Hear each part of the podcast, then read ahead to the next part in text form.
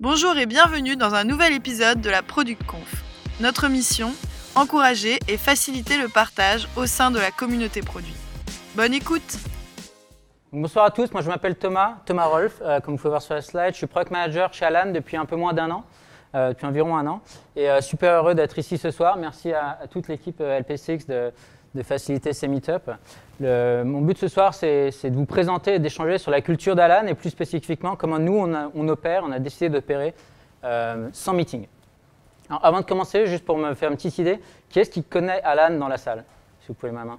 Ok, donc pas mal de monde. Je vais passer assez vite sur, ce qu'on essaye de faire du coup.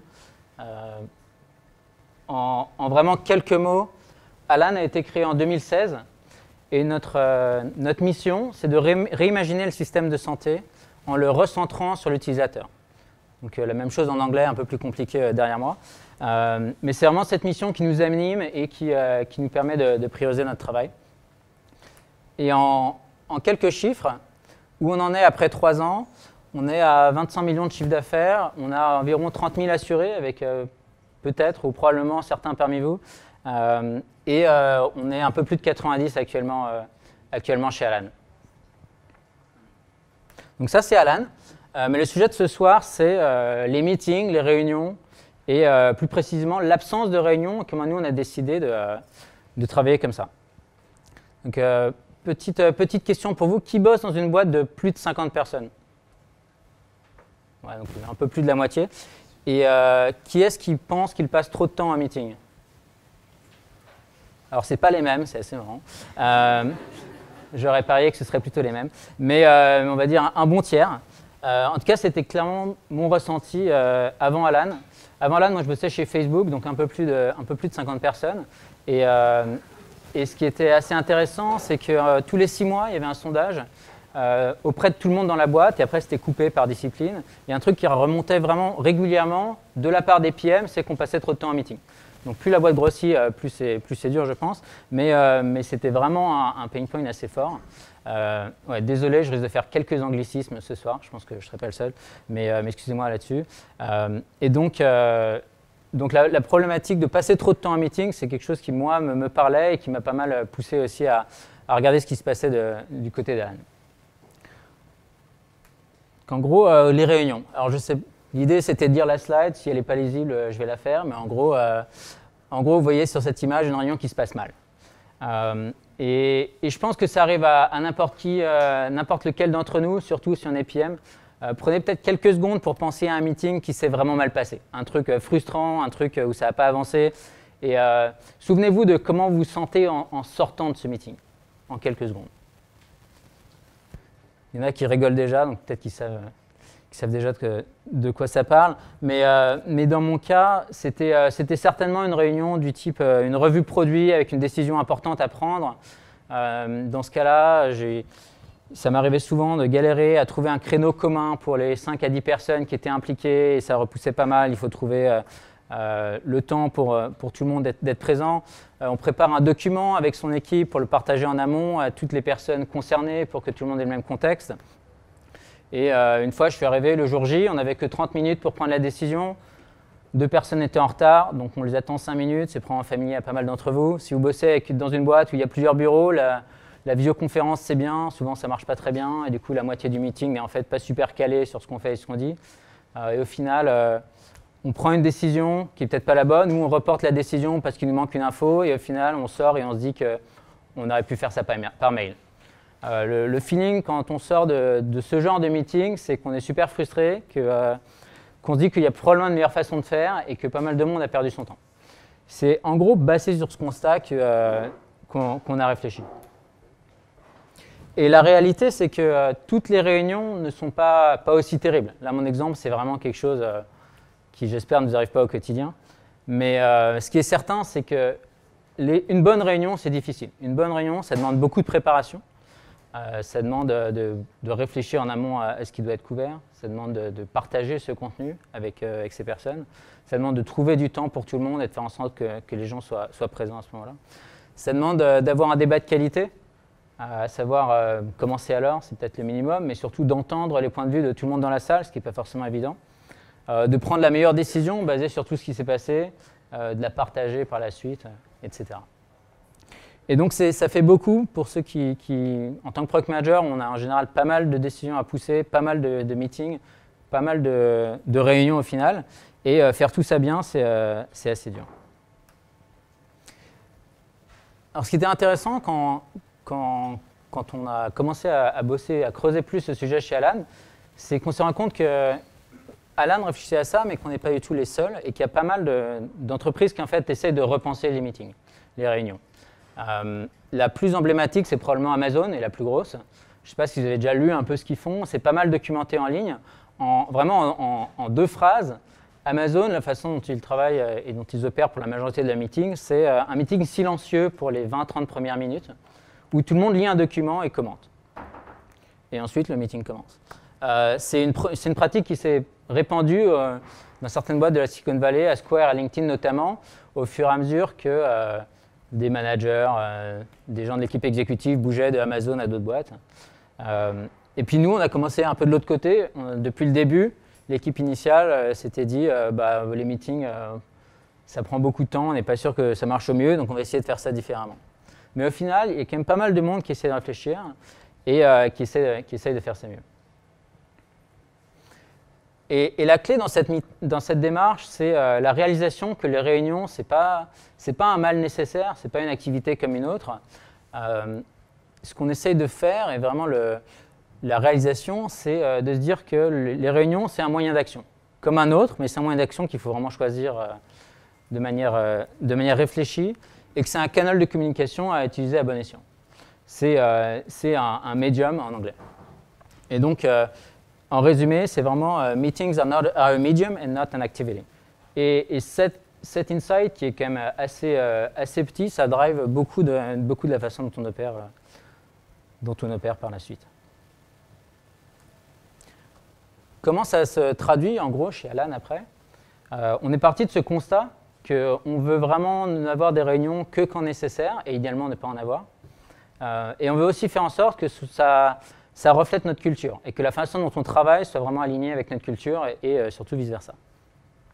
De nos cultures, euh, de, nos valeurs euh, super fortes et clés chez nous, c'est la transparence et l'ownership, ou la responsabilité en français. Et donc notre solution, au final, c'est la communication écrite asynchrone. C'est pas, pas super facile à dire, ça sonne pas super bien, c'est vachement efficace chez nous. Et ce que ça veut dire, c'est qu'au lieu de se retrouver dans une salle et discuter, ce que nous on fait, c'est on ouvre un document et euh, une personne écrit, on se répond à l'écrit et on prend son temps d'y répondre de manière indépendante à notre propre rythme. Et c'est vraiment euh, comme ça qu'on opère. Et donc euh, vraiment communication écrite asynchrone en résumé. Alors ça c'est bien beau, mais concrètement comment, comment ça marche? C'est probablement une des questions qu'on a le plus quand quelqu'un s'intéresse à Alan et quand quelqu'un a lu un peu un blog post ou qu'on rencontre quelqu'un de chez Alan, c'est euh, c'est bien beau tout ça, mais est-ce que ça marche et comment vous faites en réalité. Alors du coup, chez nous, euh, c'est euh, concrètement comment on prend une décision, c'est de la façon suivante. Je ne sais pas si vous arrivez à lire, mais en gros, c'est toujours, toujours le même process. on a une personne qui va être en charge de, la décision, qui va ouvrir un document avec, avec ses points clés. La première chose, c'est de, clarifier euh, le scope, le cadre de la discussion, être très clair de ce qu'on discute dans ce document ou pas. Euh, et la deuxième chose, c'est de, résumer tout le contexte qu'on a sur cette problématique jusqu'à maintenant. Euh, ça peut être de la data utilisateur, ça peut être du feedback client, ça peut être la vision long terme, ça peut être un lien vers les décisions passées. Tout ce qu'il faut pour mettre tout le monde au même niveau de contexte. Et ce qu'on a réalisé, c'est que si ces deux choses-là sont bien faites, si le, si le cadre de la décision est bien posé, euh, et que le contexte est bien, partagé à tout le monde et que tout le monde lit tout ça, euh, ça, évacue plein de problèmes. Tout le monde part du même, niveau, tout le monde sait ce qu'on essaie de faire euh, à ce moment-là. Donc c'est vraiment, en gros, ça c'est l'intro de ce qu'on essaie de faire, tout ça par écrit. le cœur du sujet, c'est la proposition de la personne qui, gère, qui gère cette décision, qui gère cette discussion. En général, c'est plusieurs options, une recommandation. Euh, à plusieurs niveaux de, complexité euh, selon ce qui, est, nécessaire. Et euh, certaines personnes sont pingées, sont mentionnées pour venir aider sur cette décision, répondre aux questions précises, aussi précises que possible, pour faire avancer. La dernière chose, c'est une timeline claire de quand est-ce qu'on veut finir, finir cette discussion, prendre cette décision. Cette personne ouvre cette discussion et plusieurs échanges se passent par écrit. Et au bout d'un certain temps, la personne qui, gère cette décision va faire un récap et proposer une conclusion, puis la partager une fois que la décision est prise à, tout le monde impliqué. Il faut vraiment penser que c'est un gros document, pas mal de monde qui, écrit, qui décrit, qui répond. et tout ça, tout ça, en fait, sans se voir en face à face, a priori. Donc ça, c'est assez, euh, assez conceptuel. Du coup, sur un exemple, même avant ça, euh, une, petite note. C'est-à-dire qu'on fait ça sur des grosses décisions de type euh, quel produit lancer quand, quel est notre pricing, quel est notre roadmap, jusqu'à des trucs beaucoup plus petits du type est-ce qu'on devrait bosser sur cette feature et quel est le meilleur design entre ces, deux options. Donc on va vraiment de l'hyper stratégique à l'hyper tactique euh, avec la même méthode. Et euh, ce sera juste des sujets différents, pas exactement les mêmes personnes qui sont impliquées, mais euh, la méthode est la même. Et donc là, c'est un exemple assez stratégique, voire le plus stratégique possible, pour ceux qui ont déjà bossé sur des problématiques de pricing. vous savez peut-être que ça implique en général pas mal de monde, avec pas mal d'opinions, et ça, mêle le court terme, le long terme, la croissance versus la marge, et c'est en général assez dur. chez nous, l'année dernière, on a eu une grosse décision de pricing sur comment changer le prix d'un de nos produits. La façon dont ça s'est passé, c'est euh, Fabrice en interne, qui est le responsable de nos, produits d'assurance, a ouvert cette discussion en expliquant que euh, bah, il faut qu'on prenne une décision. Le scope, c'est de changer potentiellement le prix de nos produits sur, euh, sur 2018. avec plein de contextes sur le feedback qu'on a du marché, une analyse de profitabilité sur nos produits actuels et les projections, un lien et un récap vers euh, notre stratégie globale de pricing à long terme, qu'est-ce qu'on veut faire, d'où vient notre revenu, etc. Euh, ça, c'était vraiment la clé. Et du coup, euh, tout ça bien résumé, mais avec beaucoup de contenu assez important pour prendre cette décision. Et un proposal sur. il y avait trois options, il se trouve dans celle-là. La première, c'était ne rien faire, et c'était potentiellement la bonne décision. et il y en avait deux autres du type. deux, il se trouve que dans cette décision, c'était deux options pour baisser les prix, ce qui était plutôt, plutôt un problème sympa mais euh, deux options sur le faire à court terme ou plus, plus long terme. il y a quand même plusieurs leviers, comme, comme dans beaucoup de boîtes, sur comment baisser les prix, sur qui baisser les prix et pourquoi, etc. Et donc, trois, trois options. Euh, des gens qui sont mentionnés, et dans ce cas-là, c'était notre CFO, notre CEO Jean-Charles, un des data scientists qui avait aidé sur l'analyse, la personne en sales qui était responsable de cette problématique dans cette équipe-là. Euh, et ce document a été partagé avec l'objectif de prendre ces décisions en une semaine.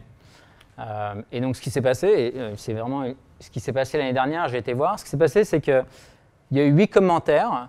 Euh, donc, il y a quatre personnes mentionnées, il y a peut-être une cinquième qui est arrivée. Huit commentaires structurés. Il faut penser à un commentaire de type, penser une demi-page de commentaires sur ce que cette personne pense.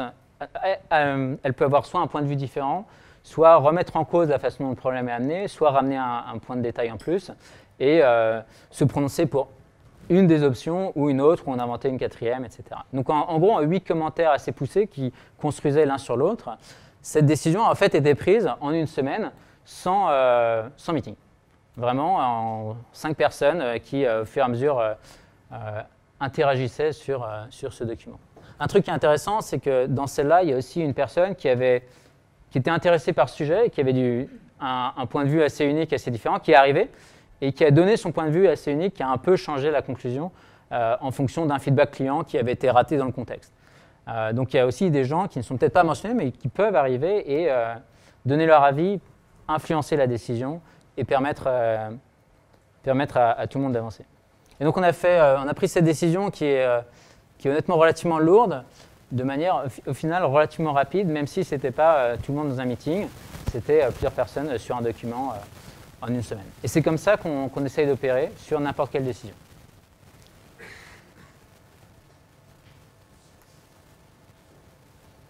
Alors cette méthode, elle a beaucoup d'avantages pour nous. Et euh, euh, c'est ça que j'aimerais partager particulièrement pour, vous, challenger à, essayer potentiellement dans le futur. Euh, j'en ai mis quatre là que je vais lire pour, ceux qui sont au fond. le premier, c'est vraiment la, qualité du débat. Il faut vous projeter dans un monde où, au lieu d'être en plein meeting avec des personnes qui parlent, avoir une demi-seconde pour se jeter à l'eau, avec une pensée à moitié finalisée, et la peur de se faire couper par votre voisin, vous avez en fait le temps de vous poser, dans votre canapé ou sur votre bureau préféré et de vraiment réfléchir en 10 minutes, une demi-heure ou le temps qu'il faut, faire une réponse structurée sur un problème complexe. Et c'est là qu'on voit l'influence quand même du, médium choisi pour l'interaction sur la qualité du débat et la façon d'interagir. En gros, ça force vraiment un, débat structuré et une, interaction analytique euh, et, hyper rationnelle de la façon dont on interagit et on prend les décisions. Donc la première chose, c'est vraiment la qualité du débat.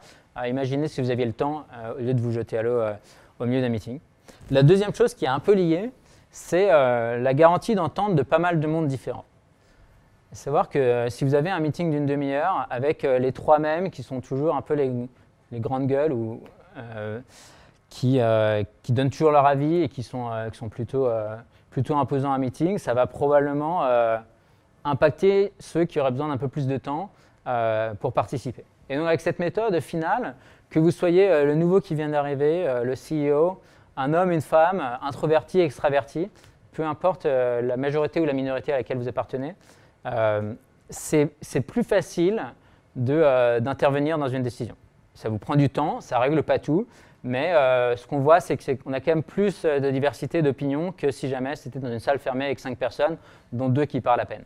Et donc cette idée de favoriser la diversité d'opinions est super importante pour nous parce que euh, bah, c'est comme ça qu'on construit des meilleurs produits.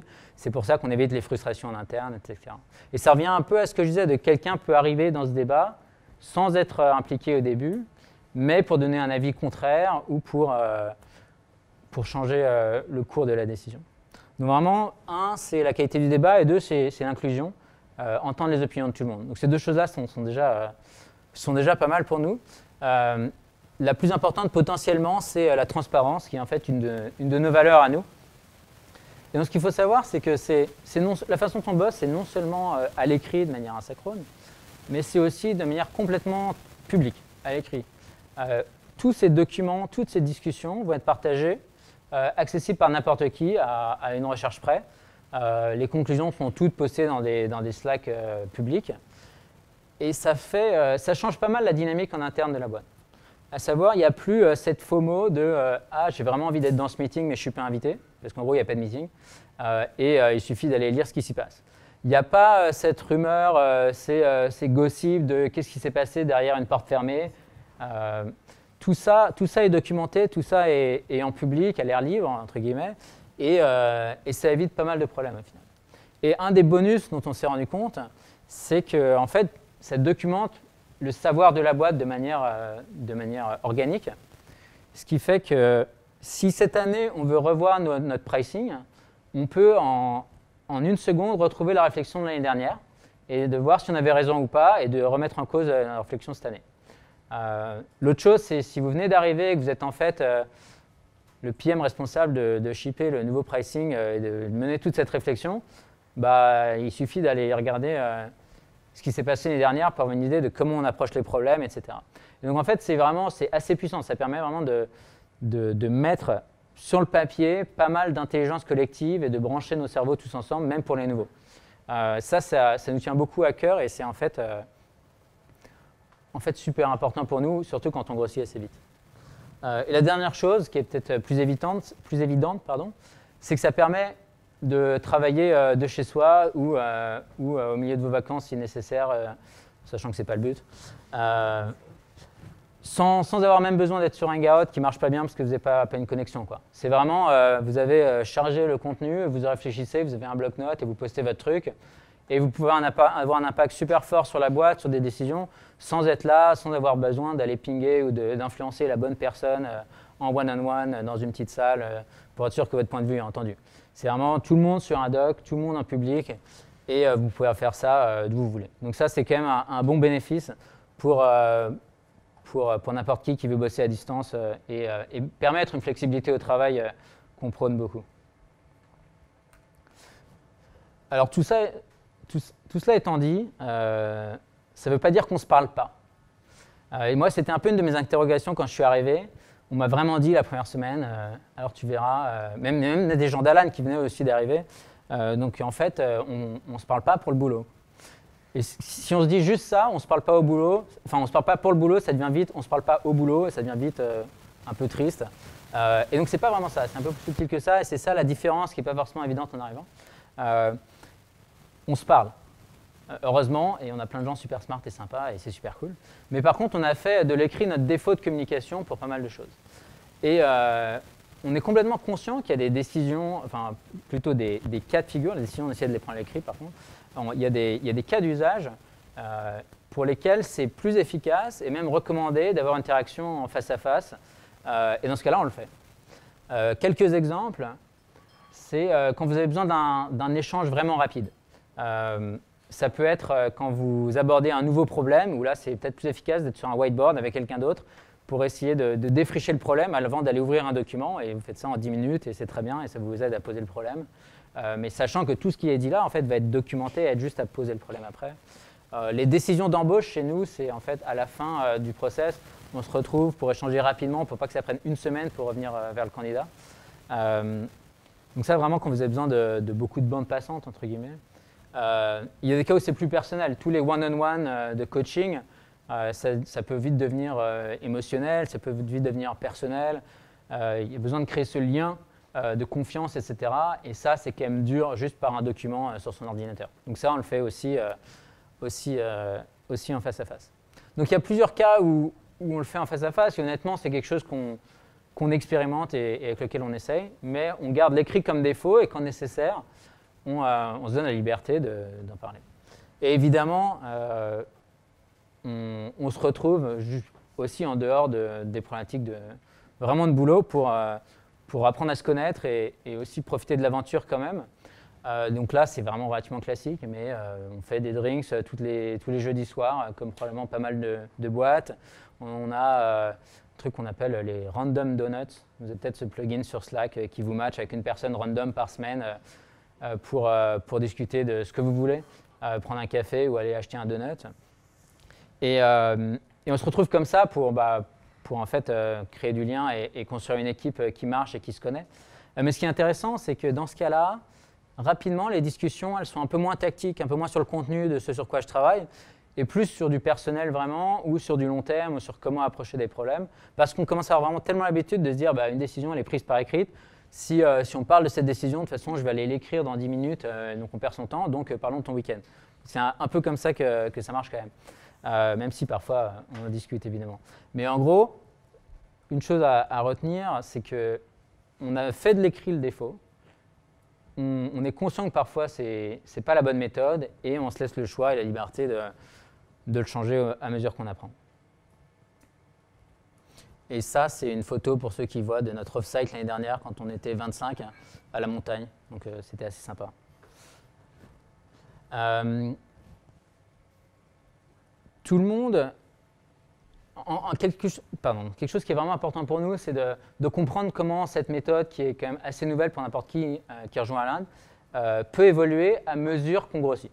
c'est une méthode qui avait été, enfin, un, point de vue, une décision forte de ne pas faire de meeting qui a été prise quand, l'équipe initiale s'est fondée, quand ils étaient une dizaine, et qu'en gros, ils n'avaient vraiment pas envie de faire de meeting, et qu'ils voyaient que leur meeting ne marchait pas très bien.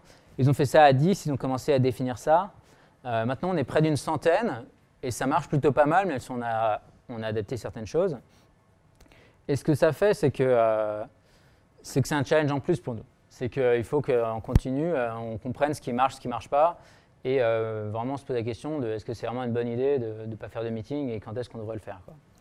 à mesure qu'on grossit, on réfléchit à ça, et, c'est quelque chose qui est assez présent chez nous de, de, de faire de l'introspection sur la façon dont on travaille. Euh, deux choses qui sont très claires pour le moment chez nous, c'est euh, deux difficultés. Euh, la première, c'est d'onboarder les nouveaux, donc de, mettre, de, permettre à n'importe qui de devenir aussi efficace et d'être indépendant chez Alan. Comme vous pouvez l'imaginer, ce n'est pas une façon d'opérer sans meeting qui est, qui naturelle pour, grand monde. Peu importe votre background, peu importe votre expérience, peu importe votre rôle, les premières semaines chez Alan, ça se résume quand même pas mal à mais comment ça marche en réalité, qu'est-ce que je fais, euh, et comment je peux faire euh, quoi que ce soit sans être avec cinq personnes dans une salle. Euh, donc ça, c'est quelque chose sur lequel on a pas mal réfléchi. On essaie de trouver au mieux les façons pour que des nouveaux, dans une période d'hypercroissance, arrivent à, être efficaces sans changer notre culture si on ne le veut pas. Et donc il y a quand même un peu un risque de, au final, bah, tant pis, on abandonne quelque chose qui marchait plutôt pas mal. pour, pour faire en sorte que ce soit plus simple. une chose qu'on a fait dernièrement, c'est qu'on a même défini un rôle pour, pour les nouveaux. On appelle ça un, culture buddy, donc un, partenaire sur la culture, quelque chose dans le genre, euh, qui est en dehors de, votre équipe. Donc si vous arrivez chez Alan en sales, vous aurez un culture buddy qui sera pas sales. Donc il sera, vraiment, cette personne ne sera vraiment pas là pour vous aider sur, euh, dans le dur. Qu'est-ce qu'il faut faire euh, quels Quel est notre pitch comment, comment convaincre un client Il sera vraiment, son seul but sur les six premières semaines, ce sera de vous aider à partir de zéro et arriver à être autonome dans notre façon d'opérer. Que ce soit sans meeting, que ce soit la transparence, être à l'aise là-dessus, quels sont les rôles, etc. Euh, et, donc on en est arrivé à avoir quelqu'un qui est quand même dédié à ça. Et ça, ça marche plutôt pas mal. On verra ce que ça donne, ça fait pas si longtemps qu'on qu l'essaye. ça, c'est la première chose. Première, quand même, vraie difficulté à laquelle il faut qu'on fasse super gaffe à mesure qu'on grossit. La deuxième, la deuxième, euh, le deuxième vrai challenge, c'est euh, le temps pris à, prendre une décision. je l'ai mentionné un peu entre les lignes tout à l'heure, mais un des gros risques, c'est quand même de, que chacun ait un sujet super important pour lui, ou deux, qu'il en ouvre euh, deux, trois par semaine, et on se retrouve vite avec 200 euh, sujets par semaine dans la boîte, euh, avec rien qui avance, et tout le monde empêtré dans un espèce de marasme ambiance en décision. Donc là, bon, on a un peu tous perdu. donc c'est pas si facile, et, et là c'est vraiment plus culturel. On, on essaie d'avoir des outils pour, etc., mais faire en sorte que une de ces décisions, un de ces documents soit vraiment fermé rapidement, euh, que la décision soit prise en fonction de la timeline et euh, de ne pas ouvrir euh, un nouveau débat avant d'avoir clos le précédent, même si, même si on a très envie. et concrètement, ce que ça veut dire, c'est que si un débat avance pas assez vite, on va dans Slack, on ping les trois personnes qui n'ont pas répondu, qui, sont en retard, et on leur dit est-ce que tu peux vraiment contribuer à ce débat d'ici ce soir? Parce qu'il faut vraiment qu'on avance. Euh, mais encore une fois, même ça, on ne le fait pas en direct, on le fait dans Slack. Quoi. Donc assez extrême euh, de ce point de vue-là. Mais du coup, deux vrais challenges, et il y en a peut-être même d'autres dont, on peut discuter après, mais sur euh, l'onboarding des nouveaux sur une nouvelle méthode et, et le temps pris pour une décision, faire en sorte qu'on ne devienne pas une boîte qui en fait ne prenne pas de décision parce qu'on aime tellement débattre par écrit. Ce qui est quand même un bon risque. C'était, euh, ça, c'est une overview rapide de comment on fonctionne. Moi, je peux vous dire que depuis que je suis chez Alan, depuis un an, euh, ça a vraiment changé mon quotidien. j'aurais peut-être dû mettre une slide là-dessus, mais si vous voyez un agenda de quelqu'un chez Alan, c'est assez flagrant. C'est-à-dire qu'il n'y a rien. Il y a, il y a, il y a deux stand-up, parce qu'on fait quand même des stand-up. Il y a quand même euh, deux, trois interviews, parce qu'on recrute beaucoup. Euh, et après, il va y avoir euh, des donuts pour aller voir les gens, euh, des lunchs un peu plus social, les drinks du jeudi et, le all hands qu'on fait tous les mois. Quoi. Mais en gros, c'est ça un agenda. Donc, bah, du coup, vous pouvez aller faire du sport quand vous voulez, et ça c'est cool. Mais, mais ça change vachement. Ça change vachement sa gestion du temps, et c'est en fait à soi de beaucoup mieux gérer son temps. Ça permet vachement d'avoir 4 heures de focus sur un problème complexe, si vous voulez, etc. Donc, donc ça, moi, c'est vraiment un changement, mais drastique. Mon agenda avant, c'était plutôt, fallait que je bataille pour me garder une heure de créneau. Euh, du coup, je me schedulais moi-même des créneaux pour pas qu'on me mette des meetings sur, les mauvais. Euh, j'en vois pas mal qui sourient. Oui, c'est vrai, ça arrive à pas mal de monde. Euh, mais du coup, c'est plus ça, quoi. C'est genre limite, bah ouais, mais moi un meeting, ça veut dire qu'on est vraiment à la rue sur un truc, mais en général, on essaye d'éviter. c'est plutôt moi qui schedule mon temps et c'est assez cool.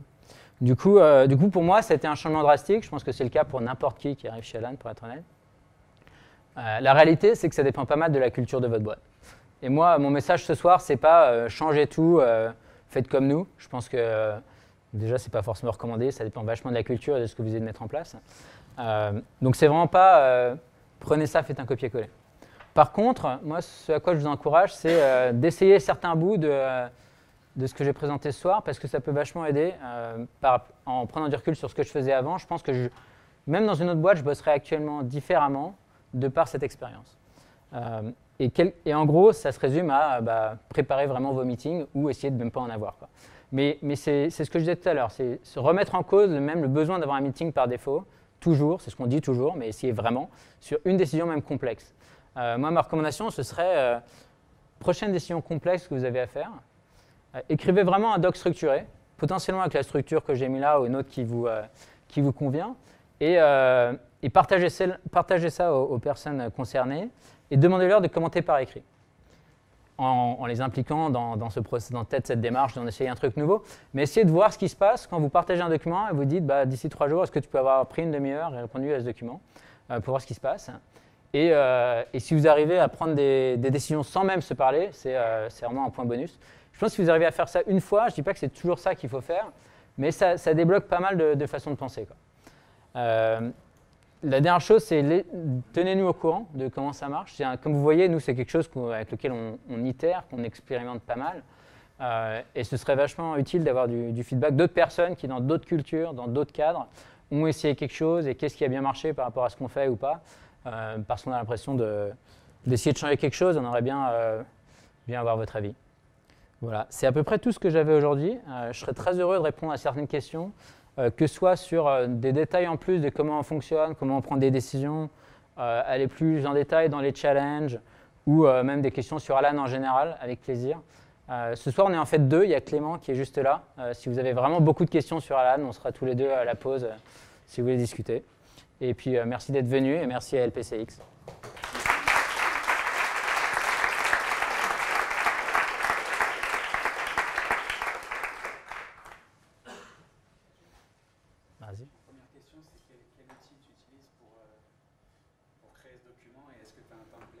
Ouais. Tu peux le partager. Bien la question pour ce fond, c'est quel est l'outil et quel est le template?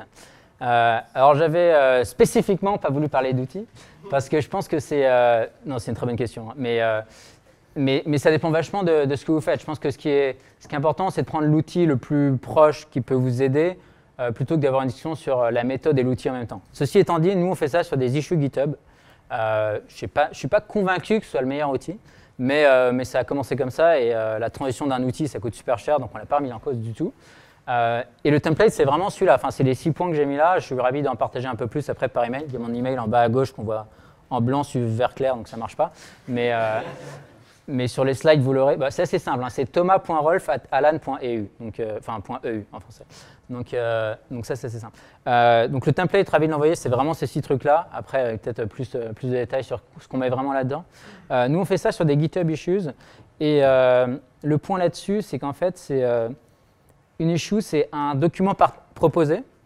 Et je pense que la clé de ce qui marche bien dans les issues GitHub, c'est que les personnes vont répondre, mais la proposition initiale ne va pas changer. Donc je pense que moi, mon conseil, c'est si vous faites ça sur un Google Docs, ce qui peut très bien marcher, c'est de garder le proposal initial, potentiellement de faire des commentaires, même plutôt favoriser d'avoir des, commentaires structurés après euh, pour vraiment développer votre pensée et pas juste rebondir sur un mot.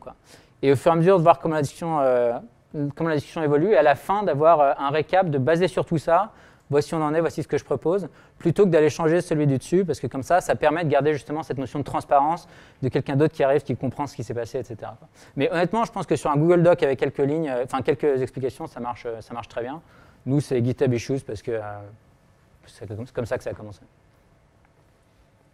Ouais, vas-y. au début, en fait, tu parles de ton expérience sur Facebook. Ouais. En gros, on n'était pas une bonne, c'était que tu passais trop de temps en réunion, enfin, n'étais pas le seul. Ouais.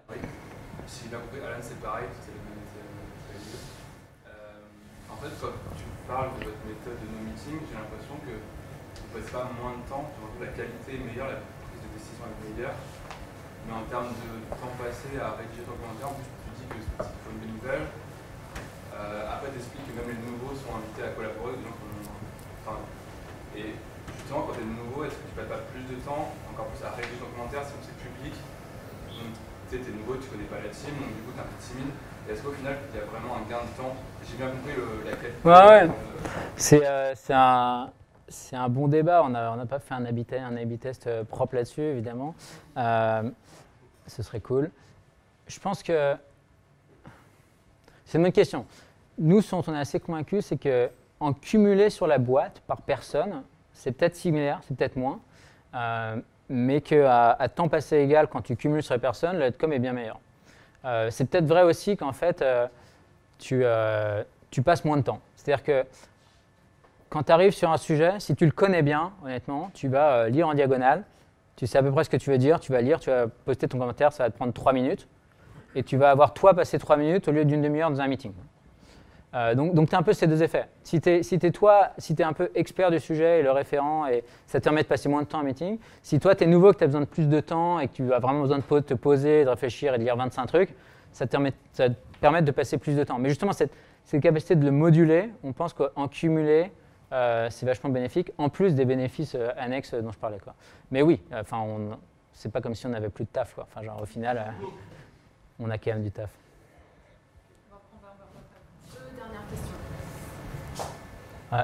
Une là et une au fond après Ma question, c'est concerne le backlog requirement. comment vous faites Est-ce que tu as un exemple à nous donner J'ai pas compris le début. Un backlog de quoi? Euh, c'est une bonne question. Euh, non, non, mais c'est une question parce que je ne sais pas à quel point je veux vraiment aller euh, super loin dans des détails. Et dans l'absolu, c'est aussi une question. en gros, la réalité, c'est qu'on a aussi un Trello où on gère plus les sprints. Chaque, chaque équipe cross-fonctionnelle de produits a un Trello où on gère les sprints. Et, et c'est là-dessus qu'on va faire, je ne suis pas sûr que ça répond à la question, donc, dis-moi après, mais c'est là-dessus qu'on va prioriser le backlog, définir des sprints, etc. Euh, ça, ça va être géré en gros par le lead de l'équipe, euh, le tech lead en général chez nous. Euh, et donc sur Trello, on va avoir ces décisions de priorisation là-dessus. Si ça devient une grosse décision ou un gros débat sur comment aborder une feature, on va en fait ouvrir un document, dans ce cas chez nous, une, issue GitHub, et on va passer la discussion là-dessus. Donc en gros, dès que c'est un sujet un peu important, c'est une issue ou un document. quand c'est juste des tâches et de l'organisation plus process, on fait ça sur Trello. Et toutes les petites discussions, c'est sur Slack. Il y avait quelqu'un tout au fond qui était là depuis super longtemps.